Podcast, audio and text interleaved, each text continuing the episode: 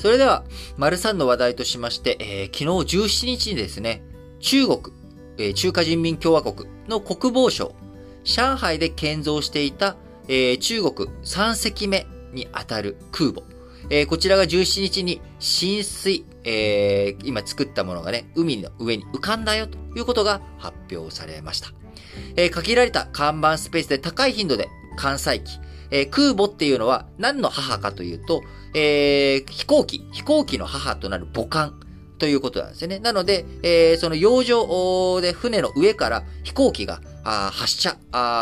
こうすることができる。飛行機を、えー、ね、飛ばすことができるというのが空母というものですけれども、えー、こちら限られた看板スペース。看板っていうのはあの上の天板のことですね。えー、こちらのところから、えー、艦載機、えー、空母に搭載している、乗っている飛行機を、えー、高い頻度でバンバンバンバンと発射させることができる電磁式カタパルト。こちらを初めて搭載したものになるということで、えー、最新の軍事技術、えー、中国持ってるんだぜっていうことを誇示することで、アメリカへの対抗姿勢鮮明にしているというふうに考えられます。えー、また、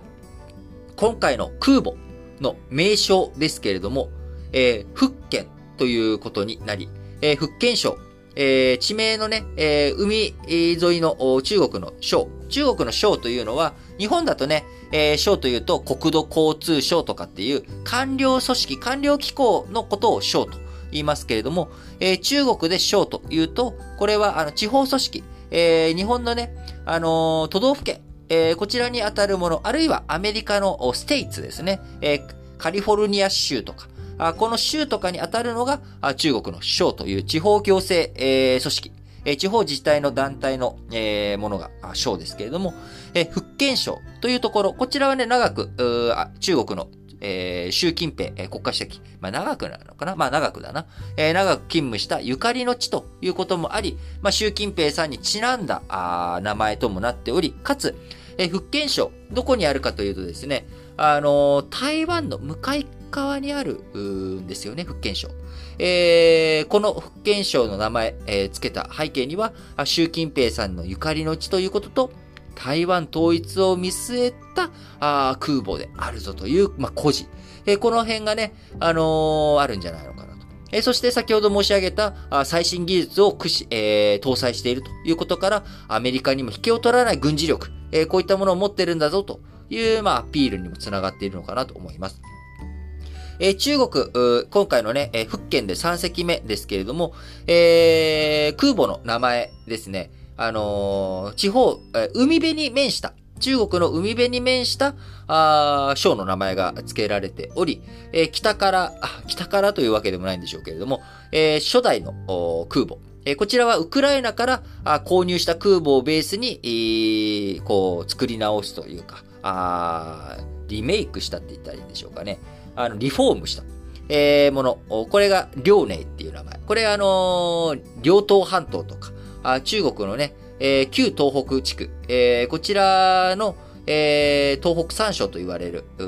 ところ。えー、なので、北朝鮮とね、国境を接している遼寧省。えー、こちらから名前取って遼寧。えー、二つ目、えー、中国でね、初めて国産空母作ったものについては、えー、山東半島っていう、う国あのー、渤海にね、突き出た山東半島の山東省、山東省の山東というのを山に東ですね、えー、こちらをつけており、えー、今回3つ目、えー、についてはですね、福建省の福建ということになりましたが、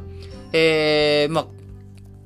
こう、日本で言ったらですね、あの、金沢とかね、神奈川とか、えー、青森っていうような、あの、空母、青森とかっていうふうに言っているわけですけれども、えー、中国はね、省の名前を付けている。日本の場合だとね、あの、旧国名を使うことが多いですよね。出雲とか、あの、ね、えー、戦艦武蔵とか、戦艦大和とかね、えー、旧国名を使って、えー、使うのがね、多いですし、えー、アメリカだと、アメリカとか、えー、イギリスとかだと、あのー、船艦隊の名前っていうのは、あの、人名を使ったり、王様の名前とか、ね、大統領の名前使うことが多いですよね。あのー、ど、ね、レーガンとかね、あのー、そういったあ名前を、えー、使っていくということですけれども、あの、中国とかね、日本は地名ということになっておりますけれども、はい。えー、まあ、今回ね、あの中国3隻目の空母ということで、え今後ますます海洋進出についてね、中国、南シナ海、え太平洋、えこちらについて中国の進出、大きく強くなっていくんだろうなと。え日本ね、やはり尖閣諸島の問題とか、あ南西諸島、こちらの防衛考えていく上で、え中国の海洋軍事力高まっていく中、え台湾侵攻の問題とかね、台湾海峡危機、えこういったものも十分に今後起きてくる可能性踏まえていくと、え防衛費上げていくということについてはね、えやはり検討していかなきゃいけない、防衛費を上げる方向で考えていかなきゃいけないということになってていきます。えー、実際ね、今、あのロシア、えウクライナ侵攻した後、え中国とロシアの艦隊、え日本のね、近海で、えいろんな活動を活発化しているというところもあります。え日本防衛、えー、日本という国ね、冷静に、冷静に考えると、とてつもない場所にあるわけですよ。えー、中国とロシアに囲まれ、えー、そして北朝鮮という、喉元にね、えー、核ミサイル、弾道ミサイル、中長距離ミサイル、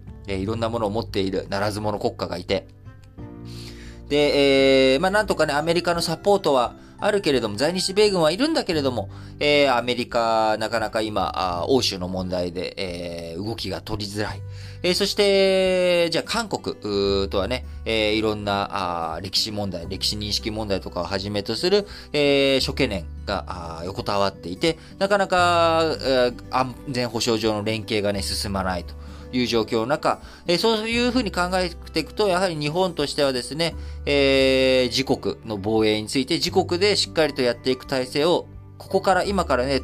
整えていかないと、え、急に防衛力っていうのは高まるわけじゃないんですよね。あの、ウクライナも2014年にクリミア半島を、えー、ロシアに、えー、占拠、占領されて、そこからあ軍事的なね、見直しとか防衛とかやっていった結果、この、その8年間、2014年からこの2022年までの8年間の努力の結果、今、まだ苦戦というか、あの、東部地区、ロシアに占領されてしまっている部分もあるんですけれども、えー、我々が当初思っていた、なんとなく感覚的にね、ロシアとウクライナってさ、それはもうなんかロシアの方が強いに決まってるよ。あっという間にキエフキーウなんて、えー、陥落しちゃうんじゃないのと思ったらですね、なかなか踏みとどまって頑張っている。でもその背景には何があったかっていうと、2014年から一生懸命頑張って8年間かけて鍛えていった、えー、国家体制、えー、防衛の、防衛、についてのね、いろんな取り組みがあったということを見過ごしてはいけません。えー、なので我々日本というところもね、今後、えー、防衛予算を増やしていくっていう時に、どういうふうに、えー、防衛力をね、本当に整備していくのか。この年末にかけて、えー、日本、防衛三文書と言われる重要な、あのー単年度で出すようなものではない、え中長期で、えどういうふうに日本の防衛を取り組んでいくべきなのかっていう防衛3文書、え3つの文書がね、え今年年末に向けて整備されていきますけれども、えその中で、まあ、財源とか予算の手当どうしていくのか、あどういうふうな防衛力を整備していくのか、総合的にね、えどう中長期的に、え日本の安全を守っていくのか、日本の安全、すなわち我々国民のね、え生命、財産、こちらを守るために政府、どういうふうに取り組んでいくのか、そのために我々どんな負担が増えるのか、まあ、そちらについてね、しっかりと検討を進めていってほしいなと思います。はい。